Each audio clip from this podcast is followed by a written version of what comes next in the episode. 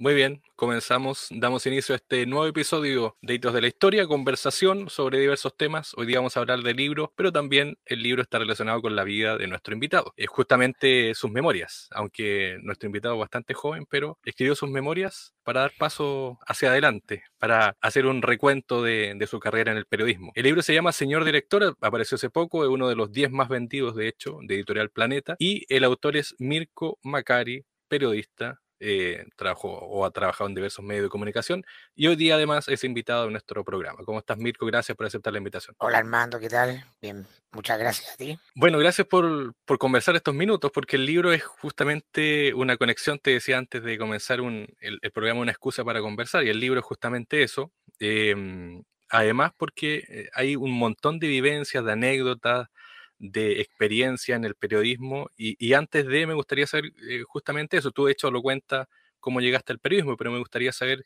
qué te motivó, qué, qué nació en ti para llevarte finalmente a estudiar periodismo. No, llegué de casualidad nomás. Eh, sabía que me gustaba leer los diarios, estar informado, comprender lo que pasaba en el mundo y en medio de una crisis de, la, de, los estudios de derecho eh, apareció esa, esa posibilidad y como todas las cosas importantes en mi vida, por lo menos son decisiones no muy meditadas, simplemente instintivas, instintivas. Es interesante lo que cuentas en el libro porque eh, vienes de una familia, que, es decir, de, de, padres separados, pero además las características de tus papás son bien especiales. Eh, tu mamá, que es una, una mujer ligada a la izquierda, ultrayendista, antipinochetista, y tu papá también es profesor, una persona eh, intelectual, por así decirlo, eh, que leía los diarios, etcétera. Vivieron incluso en la Unión, acá en el sur del país. Eh, ¿Qué recuerdos tienes de ello y cómo fue convivir con esas dos miradas tan distintas a veces? Es que no eran tan distintas, eran complementarias finalmente. Todos, eh, cuando uno ya se empieza a hacer preguntas cruciales en la vida, quién soy, de dónde vengo, todos somos nuestros padres. Entonces, el libro sirvió un poco, porque no se trata de eso, pero para escrutar cómo los dos habían sido desde distintos lugares influencia en la conformación de intereses y de personalidad. Eso. ¿no? Mi mamá, la, la política contingente, ah, la pasión, la pasión del, del antipinochetismo, de las causas, eh, de vivir la, la épica de, de, lo que mm, alguna vez se llamó los jóvenes rebeldes de los 60, ah, venía de, de ese mundo, de ese, de ese ideario, ¿no? De toda esa, esa épica de la revolución cubana, el Che Guevara, la figura mítica de Allende, etcétera, que, que son cuestiones completamente emotivas. Mi papá es una persona también eh, que venía de ese mundo, pero mucho más cerebral y con capacidad de mirar críticamente también esos procesos y, y sobre todo mirar otras cosas, ¿no? Yo hablo de mirar fuera de la caja, en otros intereses, otras lecturas, a estar explorando más allá los convencionalismos y lo que dicen los diarios. Eso. De hecho, eh, hablando de diarios, tú leías todo lo que pasaba por tus manos. Fue parte como la, fue como tu formación eh, antes del periodismo, ¿no? Claro, no sé qué tienes tú, pero en los años 80 que me tocó mi adolescencia, eh, y en medio de, de este momento eh, tan especial, ¿no? El, el, el, fin de la dictadura, o la lucha, la lucha en torno al final de la dictadura, ¿no? Lo que había sido la dictadura, había una cosa en el aire que a mí me, me capturó, me, me enamoró ¿ah? eh, en la política y, y, estar informado de eso en esa época implicaba leer, ¿ah? implicaba leer diarios, revistas y como toda persona relativamente informada en esa época yo, chico, pero leía, leía lo que llegaba a mis manos para saber lo que estaba pasando. Eh, y entonces todo ocurrió naturalmente, ¿no? ¿Ah? Ahí, ahí estaba la, la, las semillas del interés sembrada y la, y la, y la, como dice mi amigo Camilo Férez, ¿no? Eh, leemos el diario hace mucho tiempo, es un, leer diario es un arte, aprender a comprenderlo, ¿no? Eh, es una rutina, es una rutina que a, muchas personas nos, nos agradaban, nos, emocionaban, era parte de la, del día a día. Han desaparecido los diarios y el libro, el, libro da cuenta un poco de eso y de ese rol, pero uno se sentaba a leer el diario, era un ritual leer el diario. Eh, por, por, por, por, lo pronto los diarios de fin de semana, que eran diarios gruesos, gordos, ¿no? Eh, y la, cuestión, la, la cosa era leerlo. Hoy día la gente mira un tweet, eso es todo lo que se lee, ¿no? Una nota de, de cuatro páginas, de, cuatro párrafos, una, una columnita, pero en esa época se leían los diarios. Bueno, de hecho tú lo cuentas, eh, leo textual en, en, lo que tú cuentas en el libro, a propósito de política, que vamos a hablar más adelante de eso. Tú decías, miraba yo con ideal a los líderes universitarios de la época, y nombro los líderes, Jerko Ljubetic, Sergio Mico, Carolina Toa, Tomás Jocelyn Holt. Eh, ¿Piensas lo mismo idealmente a través de ellos? Hoy día hay algunos que están en política contingente todavía. No, no, no, todo está circunscrito a una época, ¿no? En ese momento el ser líder estudiantil tenía una épica, y eso a eso me refiero, ¿no? A, a los personajes de esa época, de lo que hacían en esa época, ¿no? ¿Y hoy día la épica, la épica desaparece de la política rápidamente a contar del año 90. De hecho, tú Imagínate, par- han pasado demasiados años, así que no. partiste en el, en el Mercurio, de hecho, en, en el, en el espacio de archivo, eh, que era como una gran biblioteca, tú lo comentabas. ¿Qué te, qué, qué te deja eso? Partir en, además en el diario que era por excelencia un diario seguidor de la dictadura, eh, pinochetista, muy de élite, muy conservador. eh, ¿Cómo fueron esos primeros no, no, espacios no es, ahí? el- no es un diario seguidor de la dictadura, es el diario que hizo la dictadura. Entonces, es un diario con mucho poder, es una institución. El diseño político y económico, el, contenido de lo que fue la dictadura, está dado por la, por la, por la construcción que hay de, mm, del, del ideario económico, ¿no? En el Mercurio ya desde los años 60. Entonces, eso te habla que estamos en Mercurio, un centro poder, no es solo un diario. Eh, y Mercurio y Agustín Edwards, su dueño, diseñan ¿ah? una estructura institucional para Chile para, para los próximos 50 años. Eh, vanguardista para la época, la única verdadera gran revolución que se hizo en Chile, que es la revolución neoliberal. Y cuando uno va comprendiendo esas cosas y las va viendo ahí mismo, in situ, eh, va aquilatando y sopesando también tanta palabrería fácil, ¿no? Tanto, tanto, tanta palabra que perdemos en torno a Allende y Pinochet, cuando realmente el poder está en otras partes y eso me, siempre me llevó a, querer estar en lugares y con personas que fueran parte de los procesos que realmente cambiaban el, el mundo y el país, no de los personajes más popularmente conocidos, ¿no? La popularidad enemiga del poder. Y los verdaderos poderosos no son populares porque no son conocidos y a mí ese es el mundo que me ha interesado siempre. Y eh, tú cuentas ahí en el, en el libro todo este mundillo, este gran mundo de, del Mercurio, que no era solo un diario, es decir, eh, Agustín Odar tenía, tenía manías, le gustaba gastar la plata, le gustaban las rosas, eh, era un, también un centro muy, como tú lo dices, de poder, ¿no? ¿Cómo, cómo se vivía ese mundo ahí con, con este despilfarro la, en la grandeza, la grandeza de un aristócrata en todo su mayor sentido. No hay nadie de la magnitud de Agustín Edwards. Nadie es, ningún otro chileno es amigo íntimo de John Rockefeller, eh, ni está vinculado a los grandes magnates eh, que deciden los destinos del mundo. El único era en Chile Agustín Edwards. Entonces el Mercurio tenía eh, en su arquitectura y en sus detalles toda la eh, todo el trazo, todo el, el de justamente eh, ser un gran poder. Eh, ese gran poder por de parte de personas que eh, nunca están preocupadas de cuánta plata tienen en la cuenta corriente. De dar por descontado, que es algo que nosotros hemos perdido un poco en esta época. Em, yo los da, bueno, buena parte de los datos que hay ahí de Eduard vienen del libro de Víctor de Víctor eh, Herrero. Herrero, ¿no? El que hace una, una, biografía espectacular, atómica de Agustín Edwards. ¿no? Y él dice, Agustín Edwards gasta más que país en guerra, ¿no?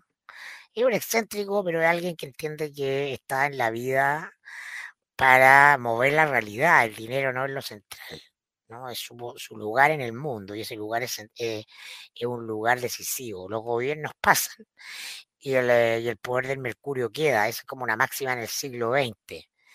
Ah, eh, y bueno, el Mercurio fue clave en el, no solo en el derrocamiento de Allende, sino que mucho más importante, sobre todo en el darle el contenido a la, al proyecto de que, está detrás del régimen militar, y eso es muy, muy, muy relevante, es muy importante. Bueno, y, y de hecho donde tú trabajabas era como una gran biblioteca, es decir, se dice que Agustín Oder era un coleccionista de, de libros. Eh, ah, claro, había de todo era, ahí donde trabajabas. Era, no, no, no, donde yo estaba era una hemeroteca, eh, él tenía además su biblioteca privada, donde tenía ejemplares, él parte de un club de bibliófilos, ¿no? Eh, gente que se gasta mucho, mucho, mucho, mucho dinero en, ejemplares únicos de, no sé, por la Biblia de Gutenberg, ese tipo de, de, rareza en términos geográficos, lo que habla de que hay mucha cultura, ¿no? Lo, importante que eran los libros y la cultura para ese señor. Y el Mercurio no se ahorraba plata para tener una biblioteca eh, donde estaban todos los diarios y revistas más importantes de Chile en el mundo guardados, clasificados, ordenados y era un placer bucear ahí y estar ahí. ¿ah? Indescriptible. Era como el gran Hertz, el gran Kane de chileno. Claro, William Randolph Hearst, sí. Sí, son personajes de otra magnitud que hoy día no los podemos avisorar. Porque tú en, Chile hoy día piensas en un rico y piensas en Luxich. No, no tiene nada que ver. No tiene nada que ver. Luxich está preocupado de ganar más plata Agustín no estaba preocupado de ganar plata. ¿Cómo llegaste al cuerpo de, del Mercurio, Mirko? Por una buena práctica y postulé al, al, cuerpo D y me aceptaron, que era el lugar donde yo quería estar. Dicen que era la revista izquierda del Mercurio. No, esa es la revista El Sábado. Donde trabajé después, cuando se funda la revista El Sábado. y eso por el. Por, porque fueron eh, moviendo, corriendo frontera. Claro, porque mm, la editora que fundó la revista Sábado, la Verónica López, el año 98, que coincidió con, con, el, em, con la detención de Pinochet en Londres, era una persona que le interesaba hacer un, el punto en los temas de derechos humanos. Sí. Y en otros temas de apertura social también. Ella entendía eso y, y ella había llegado ahí por Agustín Edwards. Y entonces se sentía con, una cierta capacidad o respaldo para, para intentar mover el, el, pesado paquidermo mercurial. Tú, de hecho, al inicio haces como un análisis eh, sociológico. Eh, hablas un poco de, ese mundo que se, no sé si se terminó, pero eh, cambió radicalmente. Hablas de la iglesia, el periodismo, los gobiernos, etc. Em, y no sé, yo anoté acá, no sé si vivimos en una gran mentir en un gran vacío, en algo que era, que era la manipulación del poder, porque uno lo mira hacia atrás y dice, bueno, era un Chile radicalmente distinto, la iglesia, el periodismo. Vivíamos, vivíamos, en el mundo sólido y ahora vivimos en el mundo líquido, eso es lo que trato de graficar en, en el libro, ¿no? El poder era sólido, estaba radicado en las instituciones. Y las instituciones y las personas que estaban en la cima de las instituciones eran personas con mucho poder. Eh, de decir para dónde iban las cosas y a dónde qué cosas se iban a hacer. Y, había una solemnidad y una ritualidad en torno a, esas instituciones y a esos personajes. Los señores obispos, los, los ministros, ¿no? el presidente, el director del Mercurio, etcétera. Bueno, eso se ha diluido radicalmente.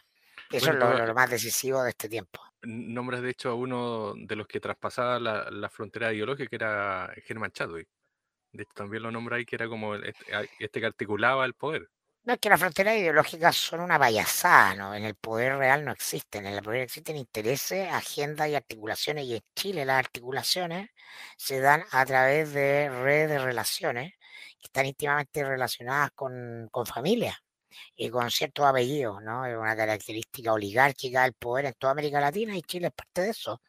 Eso se llama realismo en política. Entonces, eh, nadie se acuerda o que, no sé, de la ministra de Vivienda de Bachelet o el ministro del, de Bienes Nacionales, del agua, esos, personajes dan lo mismo. Lo importante es que hay 20 o 30 nombres y apellidos que se repiten en todos los gobiernos y que articulan las relaciones gobierno, empresas, partidos, medios de comunicación, una red. ¿Ah? una red invisible, pero decisiva de influencia. Los que aparecen en las páginas sociales. Y algunos de ellos aparecen en las páginas sociales y ahí tú puedes ver mucho más poder que en, las páginas de política, por cierto. Bueno, eh, cuentas también en el libro eh, tu amistad con dos personajes que hoy día son muy masivos, por así decirlo. Uno, Kiki Mujica. Tú eras muy amigo de Kiki Mujica, incluso lo echaban junto de, la sala, decías en el libro. y Julio César Rodríguez compañero de curso en el colegio de Quique. Claro, y Julio César Rodríguez, que, que también te llevó a la, a, la compañero Nación. compañero en periodismo en la universidad, sí. Y que hicimos La Nación Domingo juntos. ¿Y, cómo conectaban con, porque son personalidades, no sé si tan, tan distintas, pero sí, obviamente, ¿cómo conectabas con, con esas amistades? Eh, ¿Cómo conectas tú con tu amigo? Claro, hay, hay varias similitudes diferentes. ¿Hay, reglas para conectar con los amigos? No, ¿Dónde los conociste? ¿Tienes amigos del colegio? ¿Tienes amigos de la universidad? ¿Tienes amigos del trabajo? Bueno, yo también, eso es todo. Ah, unos son amigos, quiere amigo del colegio, otros amigos de la universidad, amigo en el trabajo, así como todos los chilenos nomás. ¿Y em, cómo fue eso que se fueron a Cuba con Julio César Rodríguez a propósito? Bueno, porque Julito era muy generoso, entonces cuando estábamos trabajando ahí en la Nación Domingo, me era mi cumpleaños y él me dijo que tenía unos pasajes gratis en LAN y que nos fuéramos una semana a Cuba ya que no había ido tan bien en la Nación Domingo. Y, eh, y nada, pues, como todas las cosas que decía Julito, yo le decía, vamos, upa, upa, chalupa. Y em, en la Nación Domingo también, bueno, pasó, pasó de todo. Era, ¿Qué recuerdos tienes de ahí de, ese mundo donde también había un, periodismo que, también, lo decíamos al, inicio, correr frontera, pero de una forma distinta, es decir, una relación también con el poder, con el poder establecido, con la concertación, de, etcétera? Claro, era un diario, lo que estamos hablando del gobierno del lago, ¿ah? el año 2002, 2003, 2004. Eh, en el diario que era concebido como el diario del gobierno. Después nos enteraríamos que no era el diario del gobierno, sino que era un diario que había sido privatizado entre gallo y medianoche eh, y que había quedado mitad para gente de la dictadura y mitad para gente de la UDI y mitad para gente de la concerta del PS y la DC, como todas las cosas que pasaron en Chile después de, del año 90 y nosotros llegamos ahí con la vocación de hacer periodismo y ganas de correr el cerco y estuvimos eh, la historia del libro, la historia de, todas las cagadas que quedaron intentando hacer eso. Eh, muestro, creo yo, en el libro cómo era un tiempo muy difícil para correr el cerco. Eh, era un Chile muy, muy eh, controlado eh, desde el punto de vista de las cosas que se podían decir y de las personas de las que se podían decir cosas.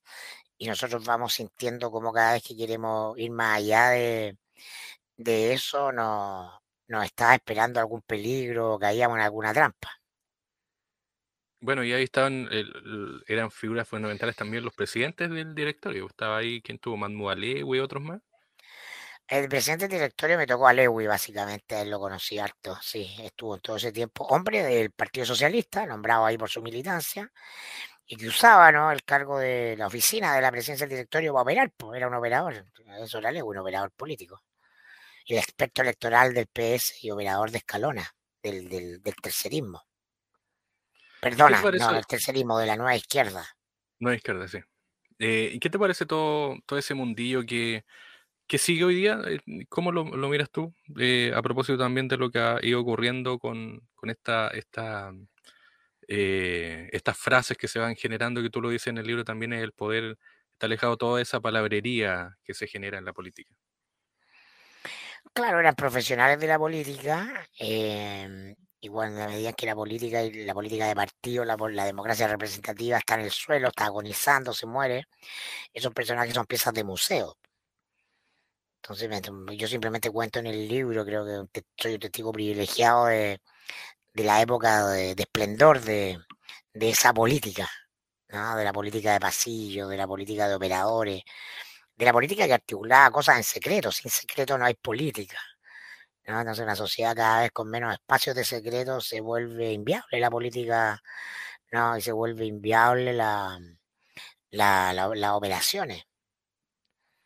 ¿Y qué tipo de, presiones tenían en la nación? ¿Así mm, más soterrada o, más declarada? como yo cuento en el libro, límites, límites respecto a la iglesia, límites respecto de la corrupción en, el gobierno, límites respecto de, decir cosas de ciertas personas eh, de sectores más acomodados, en fin, eran los límites de, de, toda la, la, prensa en ese minuto, simplemente nosotros tratábamos de correrlo. Y por eso nos pasaban cosas. ¿Y en qué momento eh, decidiste irte de la nación? Sí, eh, te comentaba, eh, ¿en qué momento decides irte de la nación, dejar ahí, irte e iniciar en otro, en otro medio que es el mostrador? cuando me lo ofrecen.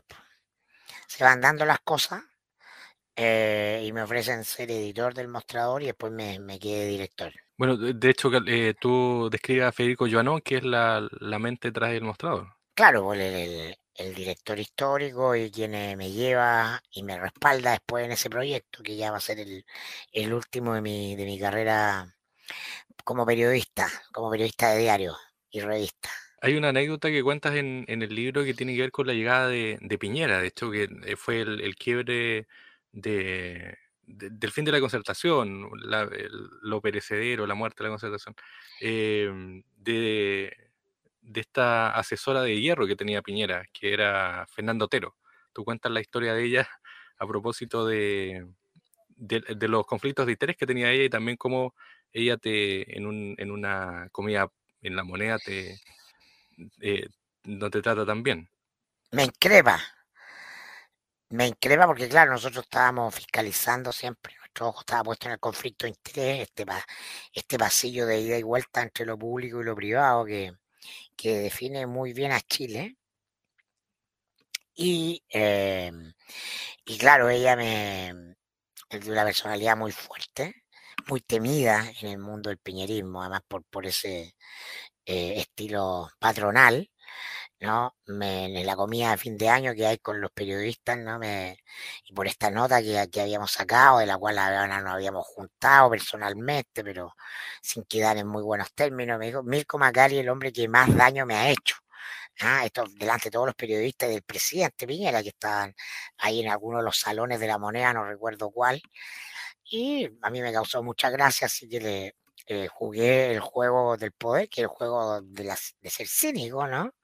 Porque eso es parte de las cosas que te, que te pasan cuando tú, eh, cuando tú quieres eh, meterte con, con, personas con poder. Eso es lo que te puede pasar, nadie puede llorar. Pero bueno, recuerdo como una anécdota muy divertida. ¿Y, y cómo piensas tú? Porque una cosa es el periodismo, otra, una cosa es enfrentarse al poder y otra cosa también es vivir las presiones del poder.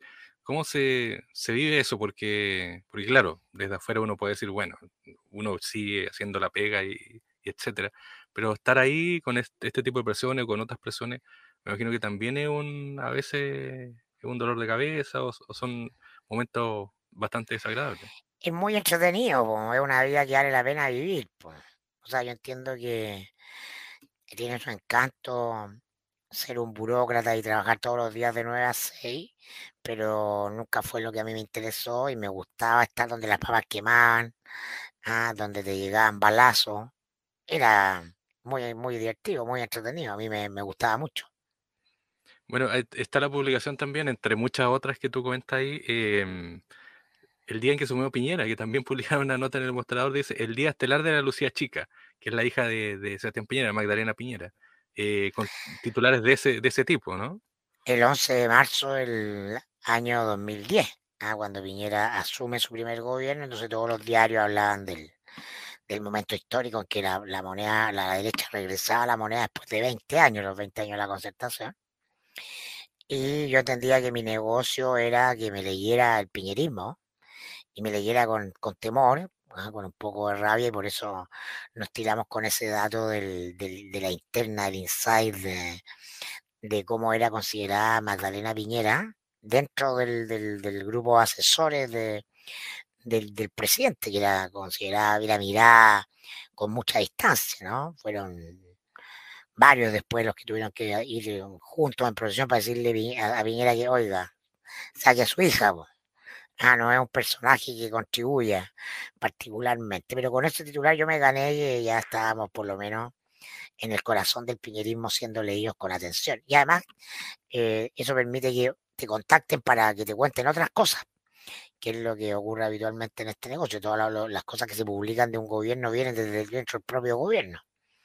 ¿ah? Eh, todos tienen enemigos eh, que quieren ver expuestos a a otros personajes con los que compiten en la lucha por el poder y para eso están los medios. Bueno, eh, José Antonio Cas con Chadwick, ¿o no? José Antonio Cas con Chadwick, claro, son personajes como el agua y el aceite, son proyectos políticos muy divergentes. Bueno, invitaste Pese a, que, publicar. pese, pese a que Sí. militan en el mismo partido. Invitaste a publicar a Hermógenes Pérez de Arce y Tere Marinovich. ¿Cómo fue eso en el mostrador? No, a, a Hermógenes no lo invité a publicar, simplemente le publicaba su blog. ah, Para eso no, no requería autorización. Y a la Tere, eh, ella me escribió para publicar y me pareció que, que era una pluma suficientemente explosiva y ácida y políticamente incorrecta y por lo tanto eh, iba a funcionar y funcionó. Mira tú, ¿ah? qué buen ojo. Además que eh, tú lo dices en el libro, eh, está por sobre, sobre los temas más polémicos que se pueden tratar en las columnas, eh, la libertad de expresión, ¿o no? A todo, a todo valor. Claro, la tele, la tele dice en público lo que mucha gente piensa pero que no se atreve a decir. Porque, porque es feo decirlo. ¿Y ¿Qué pasó contigo en, entre 2011, que es como esta revuelta, la aparición también ya más masiva de, de los actuales líderes de gobierno y, y la llegada de Piñera, la segunda llegada de Piñera a la moneda? ¿Cómo, cómo se vivió toda esa década entre 2010 y 2018? Más que los gobiernos se trata de las cosas que pasaron, se cayó la iglesia entre medio, mucho más importante quién gobernaba, pero vimos una obsesión por quién gobierna y quién está en la moneda, parte de la crisis de Chile, sobre todo de las provincias, se ve este mundo muy lejano y no se comprende cómo funciona en la capital. ¿ah? Eh, entonces, eh, la caída de la iglesia, me tocó cubrir en esa época los casos de platas políticas eh, que explotaron en medio del gobierno Bachelet y que afectaron a Moro y cristianos. Eso es lo que yo llamo el desplome de las instituciones. ¿no? Eh, el 2011 es como un momento en que se abre la compuerta de los temas que no se podían eh, tocar o las cosas que no se podían decir y esa compuerta no, no para de abrirse nunca más. Eh, y entonces pasan muchas cosas importantes en Chile, empieza el cuestionamiento de la AFP, eh, etcétera, ¿no? Es una época de impugnación, como dice Alberto Mayor, eh, del 2011 en adelante. Eh, estamos viviendo, viviendo simplemente ya el, el epílogo, los prolegómenos finales, ¿no? Bueno, a propósito del, de la iglesia están los correos de Sati con Errázuriz, que son eh, es también el Un destape hito, de una... un hito, un hito total, un gran, un, un gran eh, momento periodístico que tuvimos en el mostrador, contar justamente cómo en la interna la conversación entre Rasul y Yesati que habla de la operación política, en lenguaje vaticano, pero la operación política, decía que ahí estaba la política de verdad, de verdad. Claro, con los correos entre Sati y Errázuriz. Eh, estuviste en radio también, Conquistador, Bio Bio. Eh, Julio César te llevó a Bio Bio, ¿no? Julio César me llevó a Bio Bio a hacer una columna semanal que se llama Mejor no hablar de ciertas cosas. Y eh, cuentas la anécdota ahí de, de, la conversación con Tomás Mochático sobre tu voz. Claro, Tomás, más sabe el diablo por viejo que por diablo. Eh, yo la primera vez disculpándome un poco por mi voz, porque decía, oye, perdona, mi voz parece que no es muy radial. Me dijo, no, no, no, estás completamente equivocado. Tu voz es muy radial, te va a ser único e inconfundible, te va a ir muy bien en la radio. Y así fue. Y en El Conquistador con César Morfino también, que tiene una característica que es su historia, su, su mirada italiana también. Claro, mira, los mochati, los molfinos, me, me persiguen los italianos, por algo será. Y, eh, y, claro, ya en El Conquistador ya tuve un programa propio y eh, muy grata, muy grata relación con don, don César Molfino, un, un, señor muy, muy culto, muy vivido y, eh, y muy grato además. Y luego de, de, todo esto, ¿por qué finalmente decidiste irte de, de los medios? O irte de, de, Santiago incluso. ¿Por qué, por qué dejar todo eso eh, en una porque, etapa de tu vida todavía muy joven? Porque, la, la, porque sí, porque justamente por eso. Ah, porque uno puede vivir muchas vidas en una vida. No, no me imaginaba yendo a comentar a la radio hasta el año 2035. Pues. Tenía que empezar otras cosas que porque eh, ya no me hacía sentido estar comentando tonteras todo el día eh, o estar obligado a comentar lo que eran 80, 90% de cosas que a mi juicio no tienen ninguna trascendencia, lo que dijo fulanito de Sutanito, ah, o el último escándalo de, de ellos, hoy estamos con 10 escándalos semanales, pero al final no es nada importante, no hay nada importante ahí, entonces uno tiene que ocupar el poco tiempo que le, que va quedando de vida, porque se pasa muy rápido el tiempo en, cosas que le hagan sentido. Y te eh, no sé si transformaste ya o, estás trabajando para ser coach. Ya soy, eh, me certifiqué de coach ontológico. ¿Y, y esa eh, lo tenías pensado de antes o fue algo que se fue dando después que te fuiste? No, ocurrió, ocurrió una invitación y me tincó y lo hice y sí, me, me ha gustado mucho, todavía no, no empiezo a, ejercerlo, pero lo, voy a ejercer sin lugar a dudas. Pues estuve escribiendo el libro, ahora me certifiqué en el verano, después escribí el libro, así que estoy empezando a, reconectar con todos mis, nuevas, mis nuevos proyectos en este momento. Eh, me, me queda un, par de temas, sobre todo preguntarte por el poder, que es algo que el, libro repasa de, inicio a fin. Em, ¿Sigue siendo el poder económico el más potente hoy en Chile? Pensando para la gente que cree que el poder político es muy importante, pero parece que no. Él, siempre ha sido el, económico. Sí, em, el que pone la plata pone la música, sin lugar a dudas.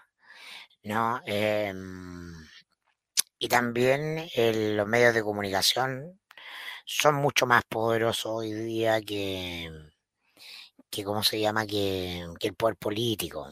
La presidencia y los partidos son cuestiones, vienen, son unos barquitos de papel, ¿no? el gobierno, este o el anterior o el anterior, son barquitos de papel que van en un océano que está completamente eh, crispado en medio de una tormenta, la sociedad está en una tormenta que está eh, sacudiéndose en de, la, de las formas tradicionales de poder eh, estas son, son, estos poderes institucionales. La gente ya no cree en estos poderes institucionales, no los necesita. Eh, funciona digitalizadamente, en mentalidad digital, y por lo tanto eh, es el gran funeral que estamos viendo. Entonces, vemos gobiernos cada vez más débiles, el gobierno que viene es cada vez más débil que el anterior, y, em, y hay otros poderes ah, con otras dinámicas que Em, que ya no son organizadas tampoco, pero que son mucho más decisivos. Y eh, en esa apuesta de ser un analista y, alguien que tiene también un recorrido en el periodismo, eh, ¿qué se viene para adelante así como, como en general? No, algo tan específico, pero sí me imagino que hay una mirada ahí de, de esto más o menos lo que se puede... ¿Qué se viene para, ¿qué se viene para qué? En, el sentido político, económico, país en general. Bueno, yo lo que digo en la primera parte del libro, el desplome de las instituciones, ese desplome se va a profundizar y vamos a vivir sociedades cada vez más anarquizadas y caóticas. Em, y la migración desde la ciudad al campo se va a hacer cada vez más masiva eh, como tendencia porque em, estamos frente a cambios de magnitud histórica en toda la, en toda la sociedad, las democracias representativas están llegando a su fin.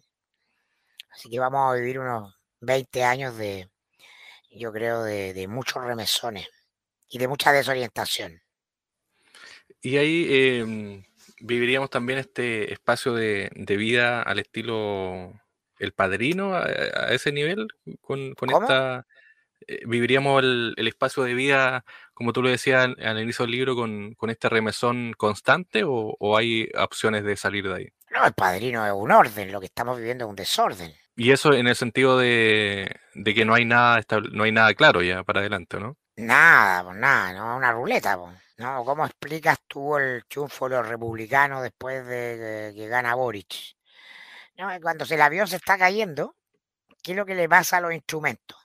Te marcan la, altitud de la caída, no, se vuelven locos, van para allá y para acá, pierden el control. Bueno, el avión, el sistema de poder, las lógicas institucionales de las que estamos viviendo son un avión que se está cayendo. Entonces, los instrumentos van para allá y para acá, están dando vueltas. ¿ah? No, tienen, no están marcando un, rumbo, una altitud o, una, o una presión, sino que están descontrolados hay que saber leer los instrumentos. Eh, ¿Te gustaría volver a los medios o es algo definitivo ya? De las comunicaciones nunca me voy a ir. Em, de, la, de los comentarios de actualidad y política ya me fui. Y eso no voy a volver. Pero podrías volver a, los medios. No, O sea, los medios sí, para hablar de otras cosas, pero no para eso, no. No para hablar de actualidad y política. Eso no, ya no. No, pues es una etapa cerrada, eso es el libro, para cerrar esa etapa. ¿Y ahora en qué estás, Mirko? ¿Qué es lo que ocupa tu tiempo? ¿Qué, qué es lo que estás planificando? Si se ahora estoy vendiendo el libro. Po. Ya, leído bastante bien además. No ha ido bien y vamos a ver qué pasa. Primer libro, así que estoy conociendo este mundo. Es muy entretenido el libro, además por la escritura. ¿Lo planificaste así o se fue dando? Ocurrió nomás. Es parte de. Fue como soy yo, el libro. Muy bien, pues. Eh, está en Planeta Digital y Físico, si no me equivoco. Así es. Señor director eh, de Mirko Macari. Eh, Mirko, muchas gracias por el tiempo, gracias por conversar. y bueno, éxito también con, con, este tema. Siempre decimos a nuestros invitados que el proyecto en sí es, o la idea es conversar, así que te agradezco esta conversación de, de estés minutos. Gracias Armando, que estés muy bien, nos vemos. Gracias, estimado. Que estés bien. Chao, chao. Chao, chao.